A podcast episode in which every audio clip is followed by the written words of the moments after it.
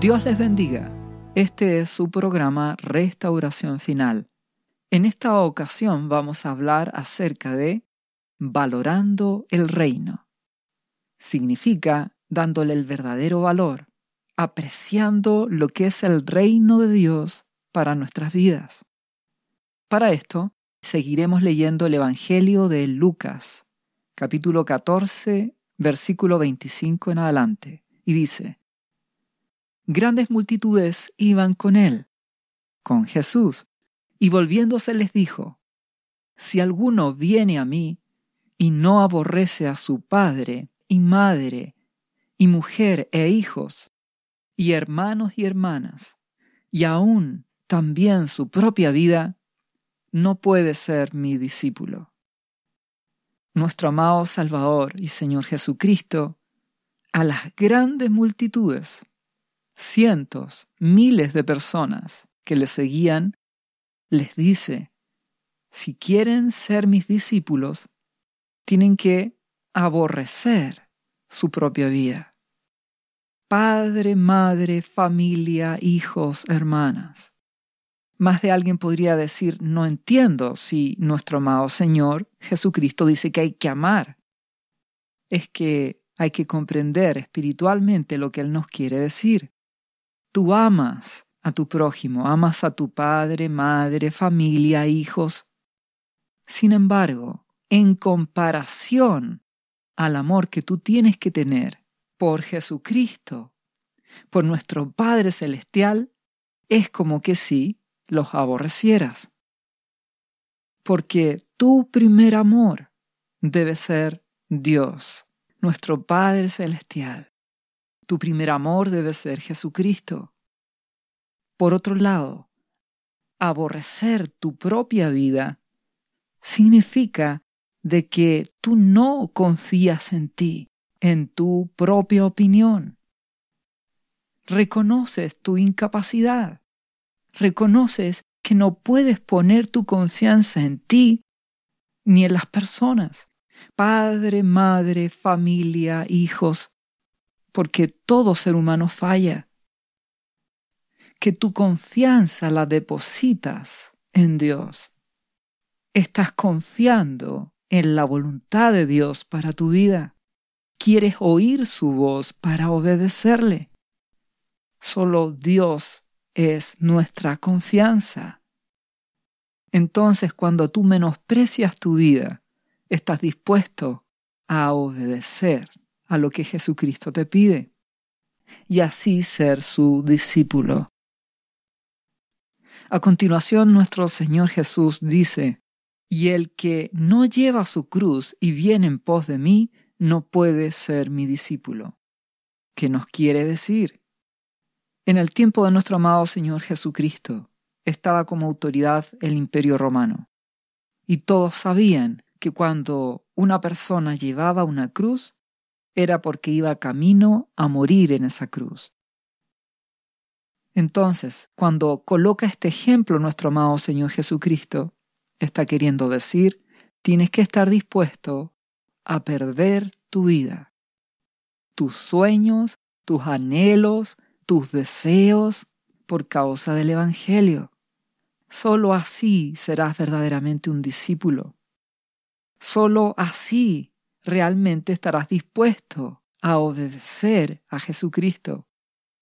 Si no, tus intereses, tus deseos, tu familia y todas las demás cosas impedirán que seas un discípulo de verdad. Y solo serás un simpatizante que no se compromete, que no cambia su vida, que no da su vida a Jesucristo. A continuación dice nuestro amado Señor Jesucristo en el versículo 28 de Lucas 14, porque ¿quién de vosotros queriendo edificar una torre no se sienta primero y calcula los gastos? a ver si tiene lo que necesita para acabarla, acabar esa torre. No sea que después de que haya puesto el cimiento y no pueda acabarla, todos los que lo vean comiencen a hacer burla de él, diciendo, este hombre comenzó a edificar y no pudo acabar. Nuestro amado Señor Jesucristo está invitando a todos los que quieren ser sus discípulos a entender el costo de seguirle. Por eso que son pocos los que se salvan, porque hay muchos simpatizantes, pero pocos discípulos. Y los que se salvan son los que pierden su vida por Jesucristo. Entonces Él invita a que pienses realmente, ¿quieres dar tu vida a Jesucristo? ¿Estás dispuesto a darle el primer lugar? Recuerda, vas a amar a tu familia, amar a tus amigos, pero Él te pide el primer lugar en tu vida. Hijo mío, dice Dios, dame tu corazón. A continuación dice también nuestro Señor, Jesucristo, ¿o qué rey al marchar a la guerra contra otro rey no se sienta primero y considera si puede hacer frente con diez mil al que viene contra él con veinte mil? Y si no puede cuando el otro todavía está lejos, le envía una embajada y le pide condiciones de paz. Es decir, ¿estás dispuesto a enfrentar lo que es perder tu vida por causa de Jesús? ¿Estás dispuesto? A continuación termina diciendo nuestro Señor, Así pues, cualquiera de vosotros que no renuncie a todo lo que posee, no puede ser mi discípulo. Esa es la verdad del Evangelio. Nuestro amado Jesucristo quiere discípulos, no simpatizantes. Y un discípulo está dispuesto a perder su vida y todo lo que posee, y que va a ganar la vida de Jesucristo en ti tendrás vida eterna en Jesucristo. Salvación. Habitarás en la casa de nuestro Padre Celestial. Nuestro amado Jesucristo dijo, voy pues a preparar lugar para vosotros, y os tomaré a mí mismo, para que donde yo estoy vosotros también estéis. En la casa de mi Padre reinaremos con Jesucristo en el milenio la iglesia de Dios, la esposa espiritual de Jesús, su iglesia, una eternidad junto a nuestro Padre, la gloria de Dios para siempre. ¿Entiendes que es mucho lo que Dios te ofrece? ¿Entiendes el valor del Evangelio? No se compara con nada de este mundo, no se compara con nada. Por eso que nuestro amado Jesucristo, con toda confianza, te invita a perder tu vida. ¿Qué vas a perder? ¿60, 70 años? ¿Una vida temporal que está llena de dolor, de tristezas? ¿Eso es lo que vas a perder? Nada se compara con el amor de Dios con la bendición de ser constituido un hijo de Dios por la gracia en Cristo Jesús. No hay comparación. Lo que Jesucristo nos ofrece es vida en Él, vida eterna. Y además, su gracia estará en nuestras vidas. Podrás ser sal y luz en este mundo. Amarás a tu familia de una manera de verdad, con un amor ágape, donde Dios será el primero. Te invito a tener a Jesucristo en tu vida. Nada de este mundo se compara con el reino de Dios. Dale el verdadero valor que el reino de los cielos tiene. La vida del hombre es como la hierba, y la gloria, la fama que puede tener en este mundo es como la flor de esa hierba temporal dura muy poco tiempo y tanto la flor como la hierba se seca y muere. ¿Entiendes por qué darle la vida a Jesucristo, ser parte del reino de Dios, no tiene comparación?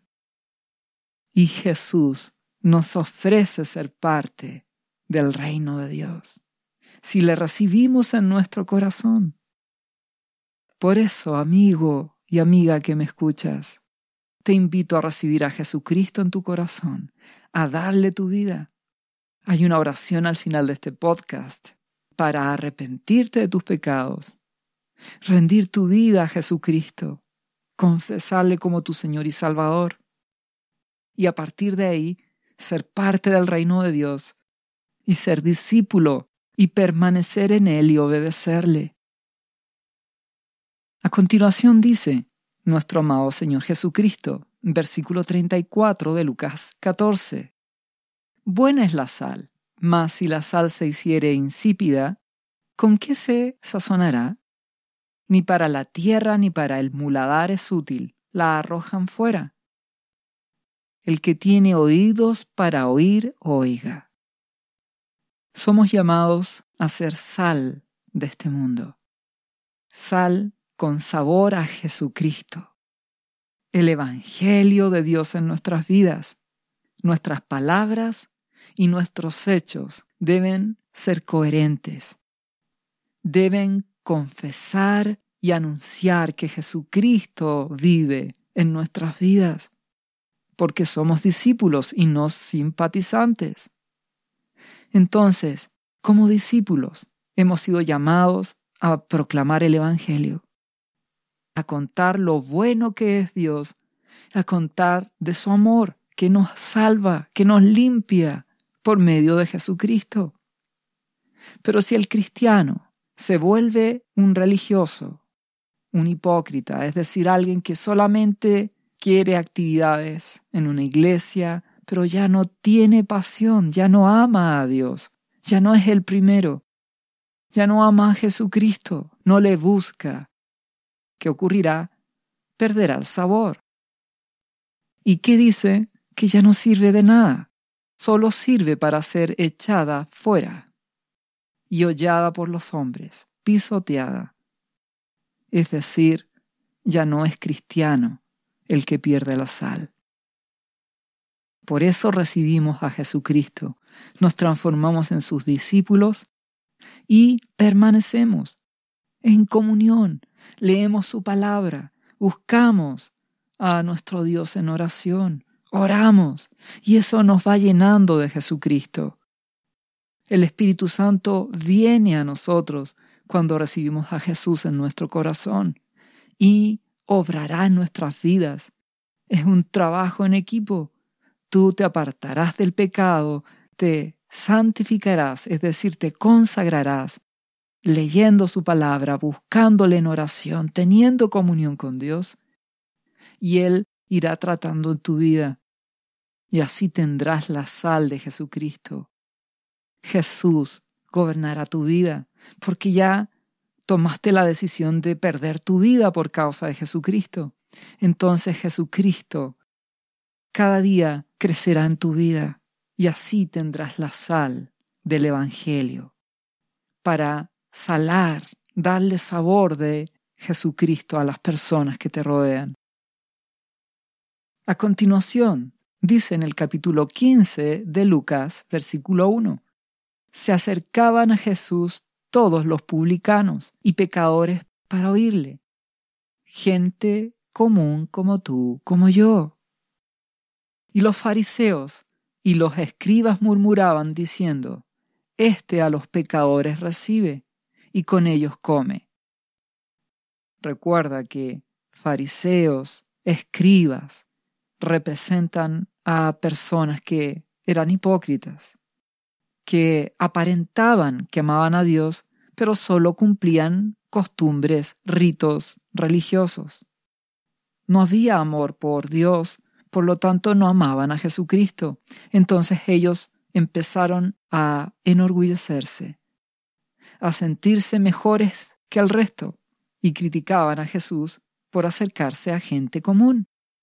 Entonces, nuestro amado Salvador les refirió esta parábola diciendo, ¿Qué hombre de vosotros, teniendo cien ovejas, si pierde una de ellas, no deja las noventa y nueve en el desierto y va tras la que se perdió hasta encontrarla.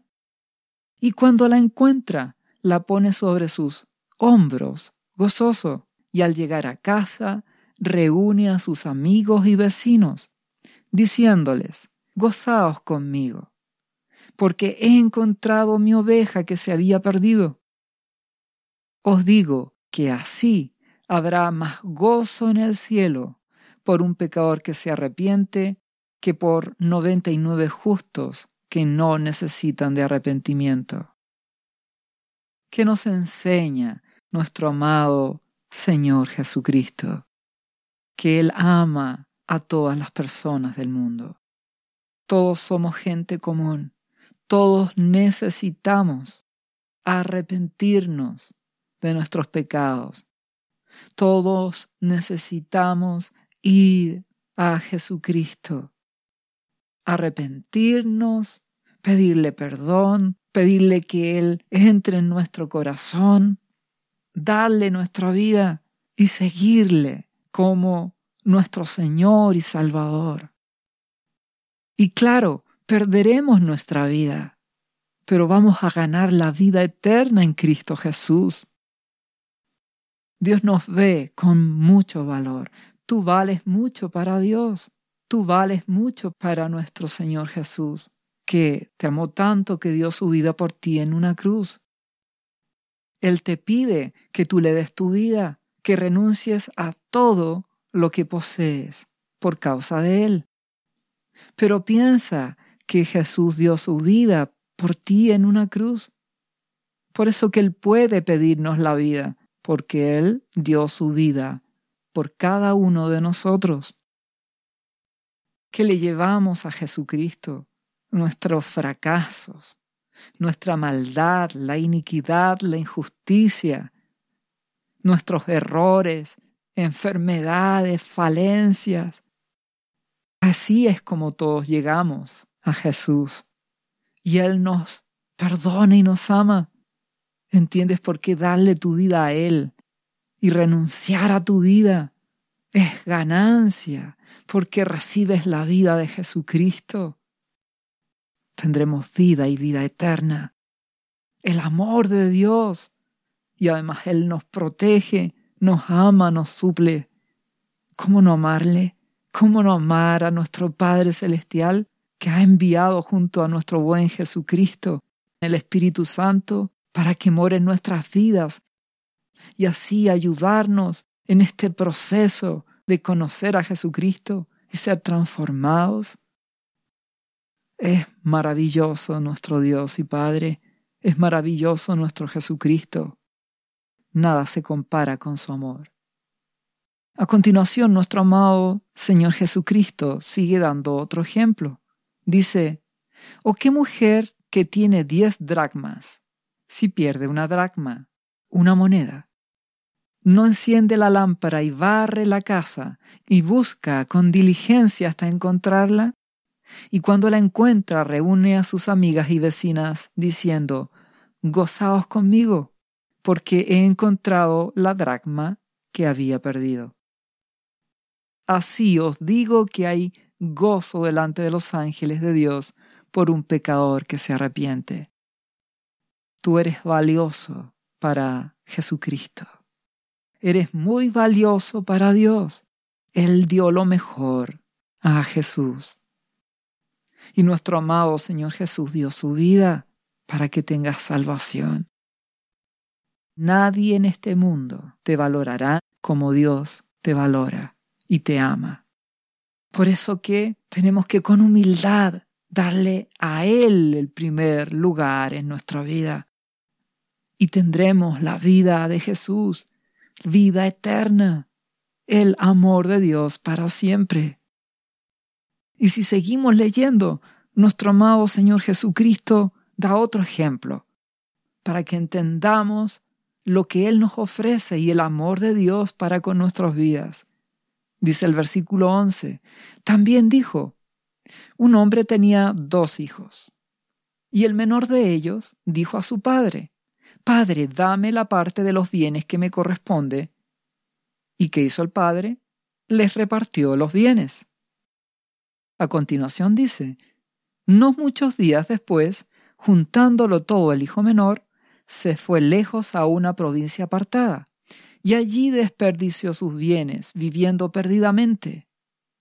Y cuando todo lo hubo malgastado, vino una gran hambre en aquella provincia y comenzó a faltarle.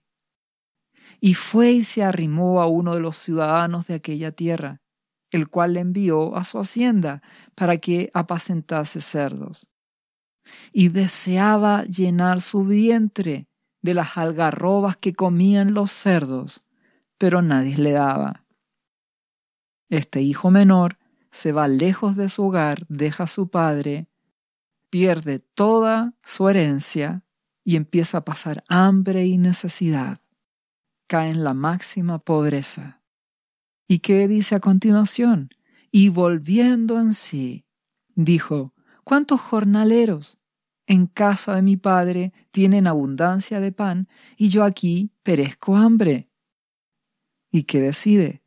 Me levantaré e iré a mi padre y le diré, Padre, he pecado contra el cielo y contra ti. Ya no soy digno de ser llamado tu hijo. Hazme como a uno de tus jornaleros. Y levantándose, vino a su padre, y cuando aún estaba lejos, lo vio su padre, y fue movido a misericordia. Y corrió y se echó sobre su cuello y le besó. ¿Y qué le dijo el hijo? Padre, he pecado contra el cielo y contra ti, y ya no soy digno de ser llamado tu Hijo. ¿Qué nos quiere enseñar nuestro amado Jesús en esta parábola? Tal como este hijo menor, todos nos hemos apartado de Dios. Partiendo de Adán y Eva, en el principio, ellos decidieron hacer su voluntad y apartarse de Dios. Desobedecieron, hicieron sus propias vidas. A contar de ahí, toda la humanidad se ha apartado de la voluntad de Dios. ¿Y cuál es el resultado de apartarse de Dios? Lo que le pasa a este hijo menor. Pierde todo lo que tiene, pierde su dignidad, termina comiendo comida de cerdos. Queda en pobreza, en hambre y necesidad, tanto espiritual en primer lugar como muchas veces también física. Pero llega un momento donde vuelve en sí. Y él dice, pero si en la casa de mi padre hay abundancia, hay pan. ¿Y qué hace el hijo pródigo? Dice, me levantaré e iré y reconoceré que he pecado contra el cielo y contra ti. No soy digno. Se humilló fue humilde y se humilló, no dando excusas, no justificándose, no diciendo que no fue tan malo, no, no, humillándose. Eso es lo que Dios espera de cada uno de los que escuchan el Evangelio. Que seamos humildes, que reconozcamos que nuestras vidas, sin hacer la voluntad de Dios, sin obedecer a Jesucristo, van por un mal camino. Hemos fracasado, hemos fallado, cometemos errores, defraudamos, ofendemos, nos equivocamos. Hemos pecado con orgullo, con maldad, con injusticia, con rebelión. Y por eso nuestra vida va camino al infierno, a la destrucción eterna, al tormento eterno. Entonces con humildad volvemos a casa. Queremos ir a Dios. Y para eso el único camino se llama Jesucristo. Único camino para llegar a Dios. Él es la puerta para llegar a Dios. Entonces nos humillamos. Reconocemos nuestro pecado. Reconocemos nuestra maldad sin justificación, sin creernos dignos solo pedimos misericordia y le damos nuestra vida a Jesucristo. ¿Y cuál es la respuesta de nuestro Padre Celestial? Va a nuestro encuentro y nos ofrece su amor a través de Jesucristo. Él hace misericordia de nosotros. Si seguimos leyendo la parábola, entonces, ante la humillación, el Padre fue movido a misericordia. ¿Qué dice el Padre? el padre dijo a sus siervos, Sacad el mejor vestido y vestidle. Poned un anillo en su mano y calzado en sus pies. Traed el becerro gordo y matadlo y comamos y hagamos fiesta. Porque este, mi hijo muerto era y ha revivido. Se había perdido y es hallado y comenzaron a regocijarse. Dios, en su amor, a través de Jesucristo, nos da perdón, salvación, sanidad. Nos da honra, limpia nuestra maldad de nuestras vidas, nos da restitución, nos da dignidad, nos da vida en Jesús, vida eterna. ¿Entiendes? Una fiesta, una celebración. El reino de los cielos viene a tu vida. Jesucristo, por medio del Espíritu Santo, morará en ti. Si tú le das tu vida a Jesús, le das el lugar que Él se merece y permaneces en Él, el amor del Padre estará contigo para siempre. Por eso amamos a nuestro buen Señor Jesús, porque nos da la salvación. Amamos a nuestro Padre Celestial, a Abba Padre, Jehová, el Eterno, porque dio a su Hijo amado para venir a nuestro encuentro y darnos la posibilidad de tener vida y vida eterna en Él. No te pierdas esta bendición. Y si seguimos leyendo esta parábola, nos encontramos con el otro hijo, el que se quedó en casa, el hijo mayor. ¿Y qué dice? Y su hijo mayor estaba en el campo, y cuando vino y llegó cerca de la casa, oyó la música de las danzas, la celebración por la salvación del hijo menor. Y llamando a uno de los criados, le preguntó qué era aquello. Él le dijo, Tu hermano ha venido, y tu padre ha hecho matar el becerro gordo, por haberle recibido bueno y sano. Entonces se enojó el hijo mayor, y no quería entrar a la casa. Salió por tanto su padre, y ¿qué hacía el padre? Le rogaba que entrase. Mas él, respondiendo, dijo al padre, He aquí tantos años te sirvo, no habiéndote desobedecido jamás, y nunca me has dado ni un cabrito para gozarme con mis amigos. Pero cuando vino este tu hijo, que ha consumido tus bienes con rameras, has hecho matar para él becerro gordo. ¿Qué pasó con este hijo mayor?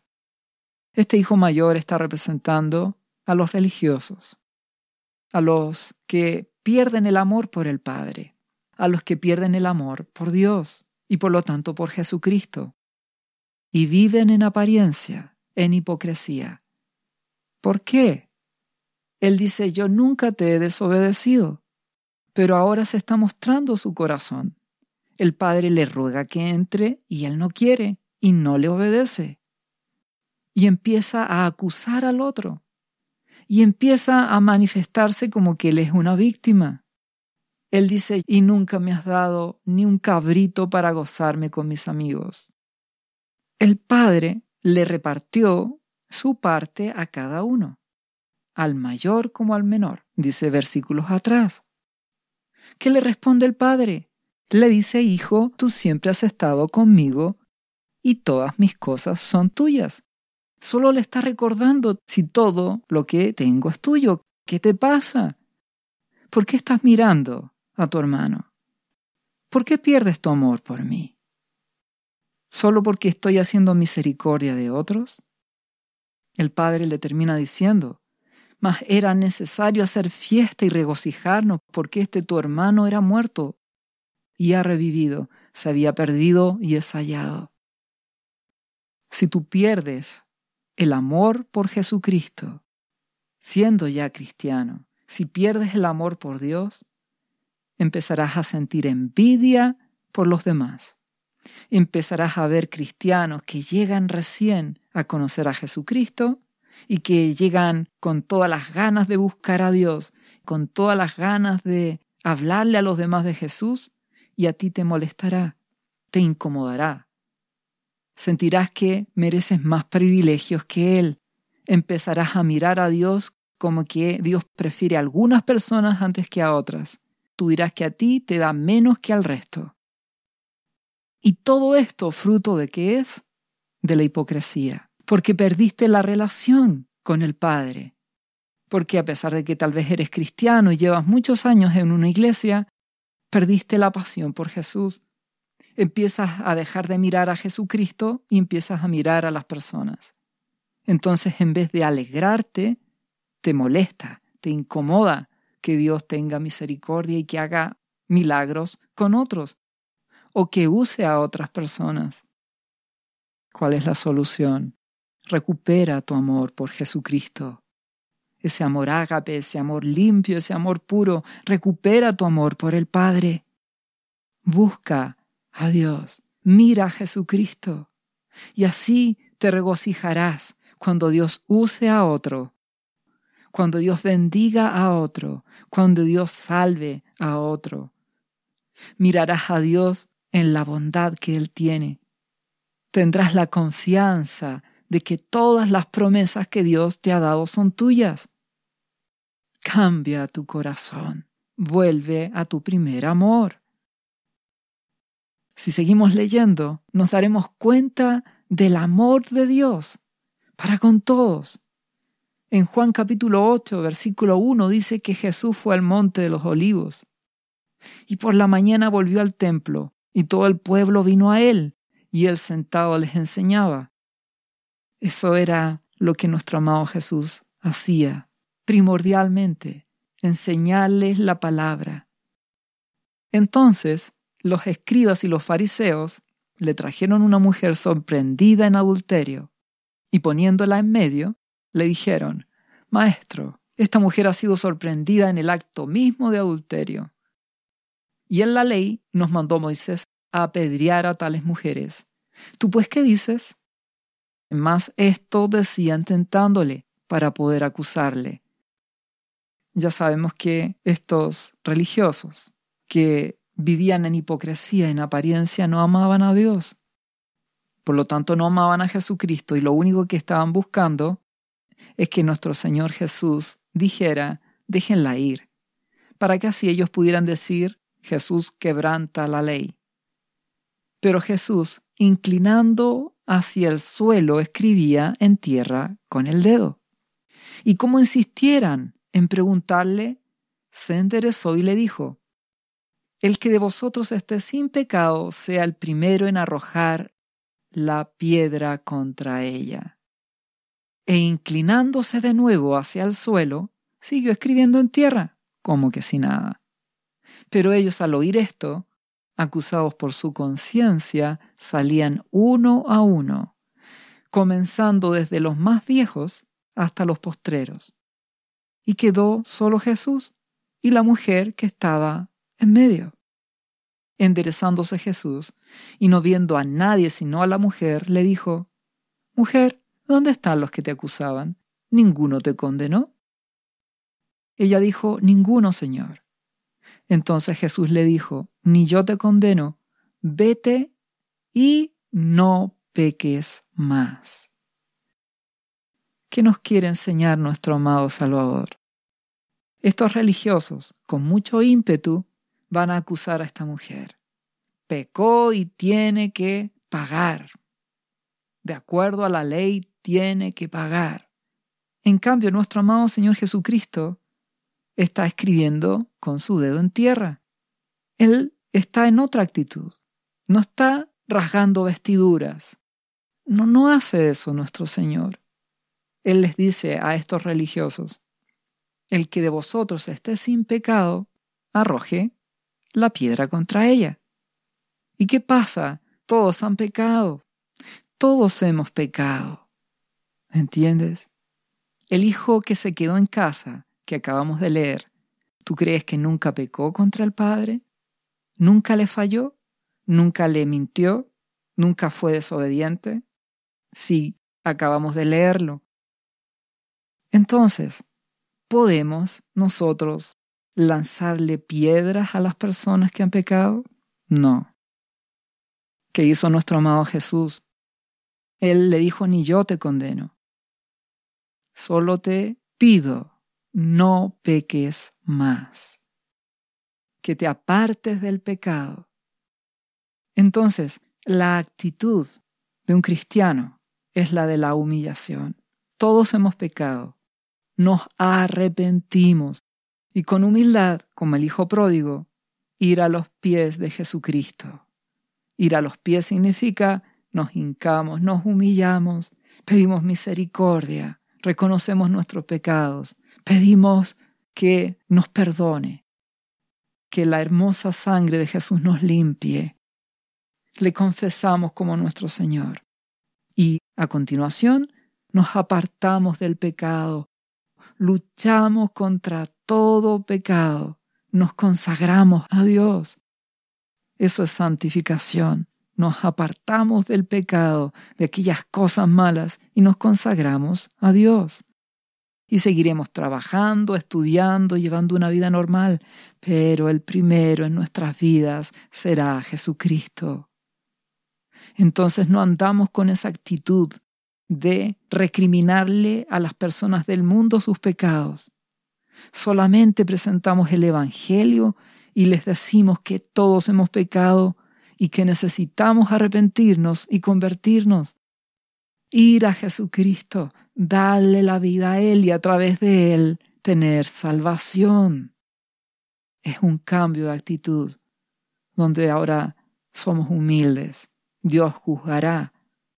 Por eso que en Juan capítulo 12, versículo 44, nuestro amado Señor Jesucristo dice, El que cree en mí, no cree en mí, sino en el que me envió. Cuando crees en Jesús, crees en el Padre. Y el que me ve, ve al que me envió, al Padre. Yo, dice, la luz, he venido a este mundo para que todo aquel que cree en mí no perezca en tinieblas. Jesús es el camino. Al que oye mis palabras y no las guarda, dice nuestro amado Señor Jesús, yo no lo juzgo, porque no he venido a juzgar al mundo, sino a salvar al mundo. El que me rechaza y no recibe mis palabras, tiene quien le juzgue. La palabra que he hablado. Ella le juzgará en el día postrero porque yo no he hablado por mi propia cuenta. El Padre que me envió, Él me dio mandamiento de lo que he de decir y de lo que he de hablar. Y sé que su mandamiento es vida eterna. Así pues, lo que yo hablo, lo hablo como el Padre me lo ha dicho. Nuestro amado Jesucristo es el resplandor de la gloria de Dios la imagen misma de su sustancia. Entonces el que ve a Jesucristo ve al Padre, lo conoce, conoce su carácter. Para conocer al Padre conoces a Jesucristo. Él es el camino para llegar al Padre, a Dios. Entonces, nuestro amado Señor Jesús viene a decir, yo no vengo a juzgar al mundo, quiero que se salven, pero si ustedes no obedecen, la palabra lo juzgará. Por eso, cuando contamos del Evangelio, anunciamos las buenas nuevas. El deseo es que las personas se salven, conozcan a Dios. Y si lo rechazan, bueno, la palabra juzga. Cada uno toma su determinación. Nuestra oración y nuestro deseo que todos reciban el amor de Dios. Porque Jesucristo nos ama. Y dice Juan capítulo 10, versículo 7, que Jesús volvió a decirles, de cierto, de cierto os digo, yo soy la puerta de las ovejas. Por él entramos para conocer a nuestro Dios y Padre.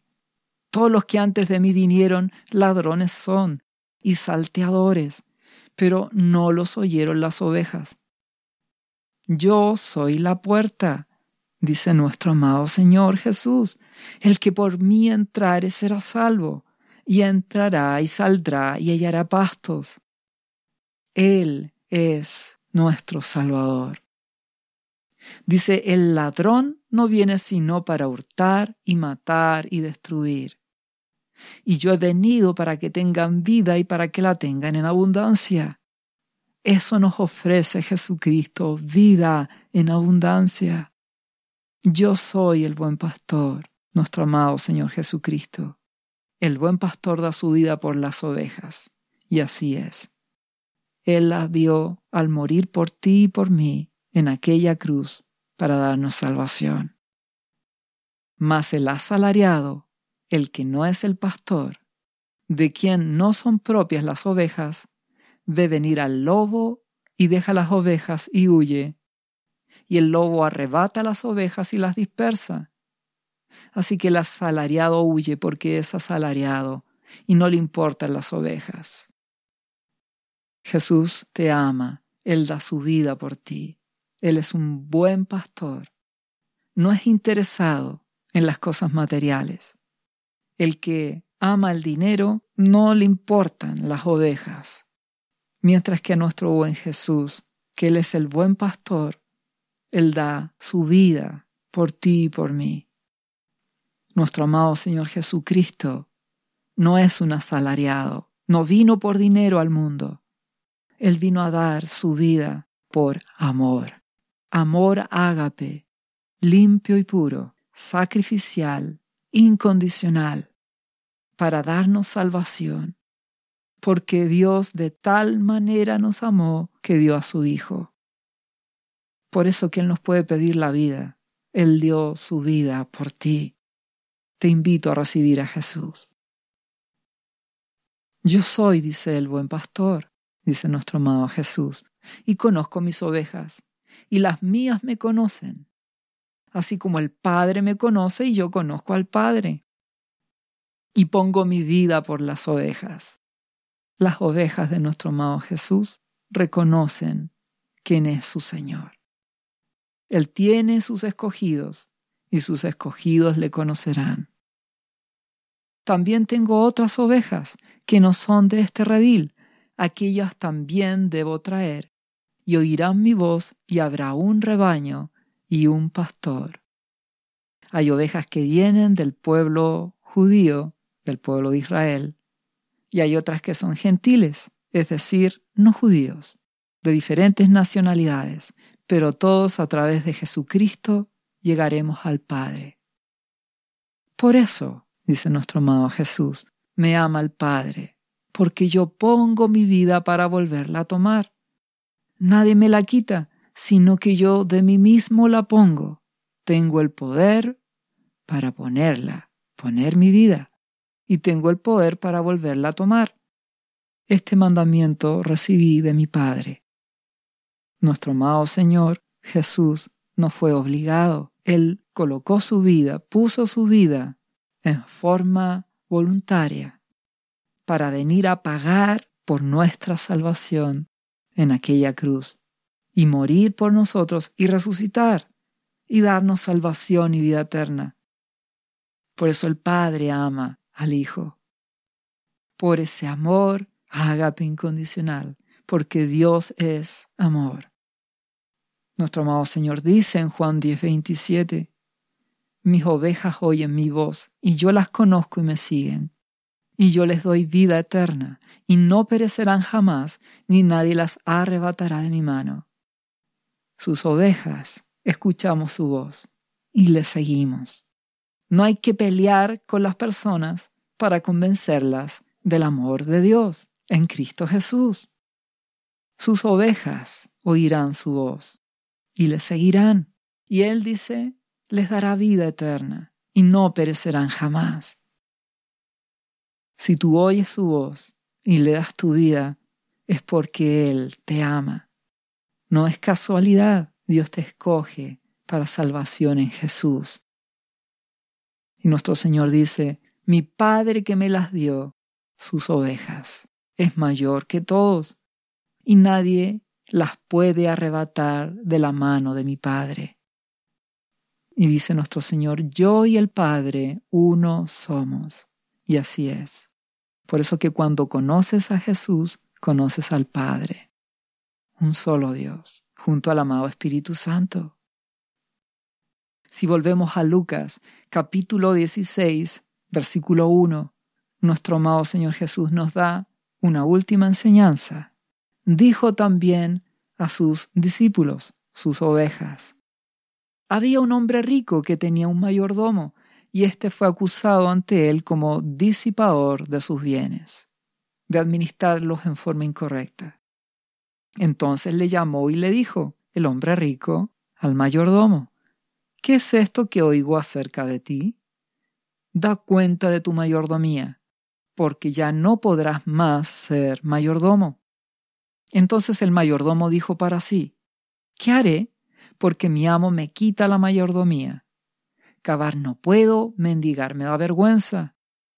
Ya sé lo que haré para que cuando se me quite la mayordomía, me reciban en sus casas.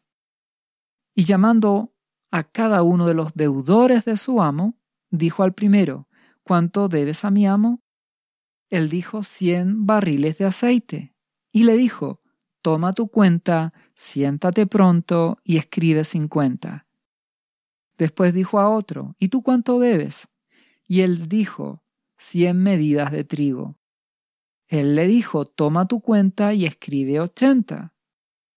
Y alabó el amo al mayordomo malo por haber hecho sagazmente. Porque los hijos de este siglo son más sagaces en el trato con sus semejantes que los hijos de luz. ¿Qué nos cuenta esta historia? Un mayordomo que administró mal los bienes de un hombre rico. Este mayordomo hace un plan donde va con las personas que le deben a su amo y hace una trampa, arreglos para que ellos paguen menos de lo que deben con el fin de que lo reciban en sus casas a este mayordomo después que sea despedido. Entonces el amo, el hombre rico, reconoce que éste ha hecho sagazmente, pero este es un mayordomo malo. ¿Qué nos dice nuestro buen Señor Jesucristo? Él les dijo, ganad amigos por medio de las riquezas injustas, para que cuando éstas falten, os reciban en las moradas eternas. El que es fiel en lo muy poco, también en lo más es fiel. Y el que en lo muy poco es injusto, también en lo más es injusto. Pues si en las riquezas injustas no fuiste fieles, ¿quién os confiará lo verdadero? Y si en lo ajeno no fuiste fieles, ¿quién os dará lo que es vuestro? Ningún siervo puede servir a dos señores, porque o aborrecerá al uno y amará al otro, o estimará al uno y menospreciará al otro. No podéis servir a Dios y a las riquezas. ¿Qué nos quiere enseñar nuestro amado Señor Jesús? Pone el ejemplo de este mayordomo malo que está buscando agradar al hombre, a estos deudores, para que lo reciban en sus casas. ¿Y qué nos quiere enseñar a nosotros, nuestro amado Señor Jesús? No a ser como este mayordomo malo, sino a que con las riquezas que son injustas, son temporales, el dinero viene y va, pierde valor, algunos lo reciben aunque no trabajen, etc. Pero, ¿qué haces con lo que tú tienes para administrar? ¿Eres generoso con las personas? haces misericordia, das sin esperar nada a cambio. Y lo más importante, honras a Dios con tus bienes. ¿Eres generoso para ayudar al pobre, al necesitado? Porque Él dice que usemos estas riquezas injustas para que cuando falten, cuando tu vida acabe, te residan en las moradas eternas. ¿Quién es el dueño de las moradas eternas? ningún hombre, nuestro Padre, nuestro amado Señor Jesús. Por lo tanto, con estos bienes que tienes, ¿a quién debes buscar agradar? A Dios. Debes ser compasivo con tu prójimo, pobres, necesitados. Debes ser generoso en la obra de Dios y debes honrar a Dios. a las cosas agradándole a Él para que tengas recompensa como cristiano con la correcta administración de tus bienes. Porque Él dice, no podéis amar al dinero y amar a Dios. No puedes servir a Dios y a las riquezas. Por lo tanto, ama a Dios, honra a Dios con tus bienes y no ames el dinero.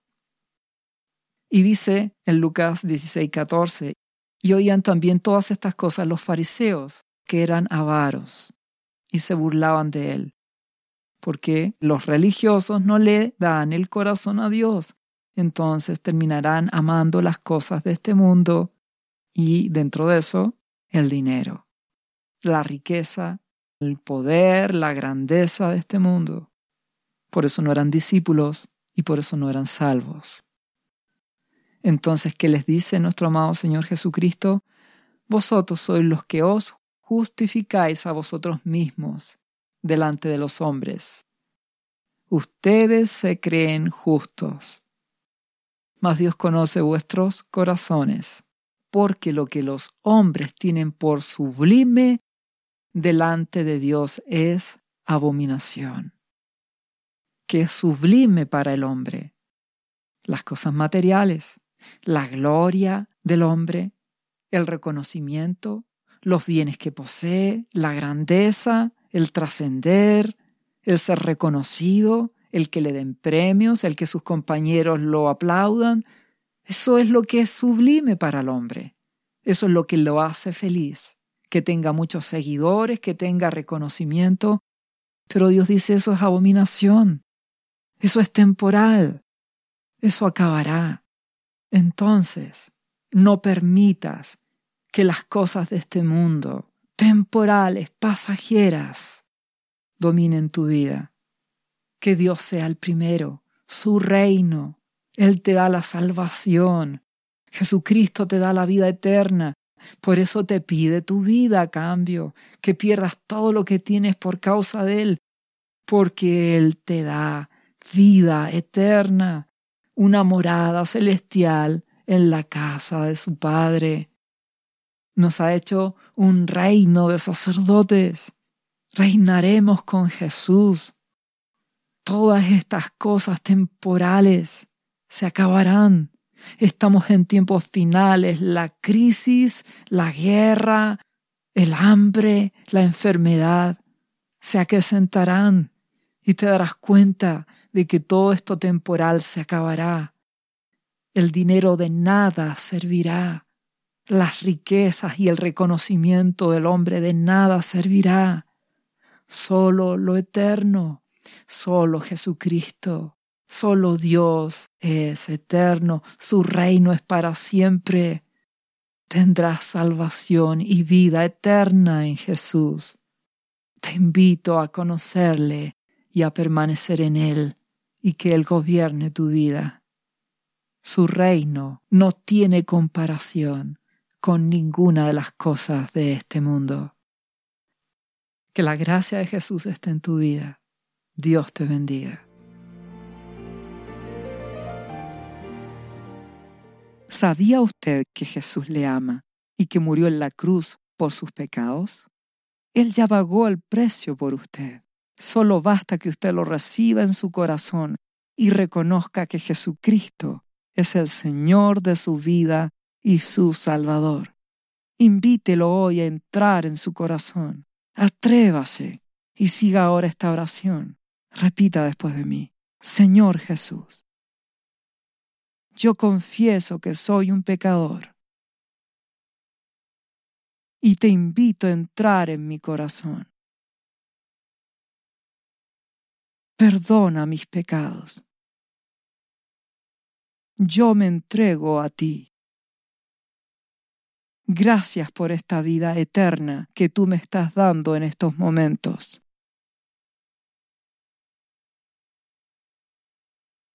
Yo te confieso ahora como mi Señor y mi Salvador. Lea la Biblia y busque una iglesia cristiana para que le enseñen la palabra de Dios. Lea Juan, capítulo 3, versículo 16. Visite cristo-viene.cl. ¿Sabías que Jesús te ama y quiere sanarte de toda enfermedad, la Biblia dice que Jesús llevó tus enfermedades y sufrió tus dolores para que tú ahora estés sano. Solo tienes que creer en Jesús y pedirle que entre a tu corazón y perdone tus pecados. Repite este versículo de la Biblia varias veces al día, cada día. Por las heridas de Jesús fuimos sanados y por esta promesa yo soy sano. Los azotes que sufrió en la cruz representan tu sanidad para este tiempo. Tienes que creerlo con todo tu corazón, porque Jesús te ama y quiere verte sano de cualquier enfermedad. No te rindas, insiste y créele a Jesús. Lee la Biblia y busca una iglesia cristiana. Lee Isaías capítulo 53, versículo 5. Visite cristo-viene.cl. Restauración final.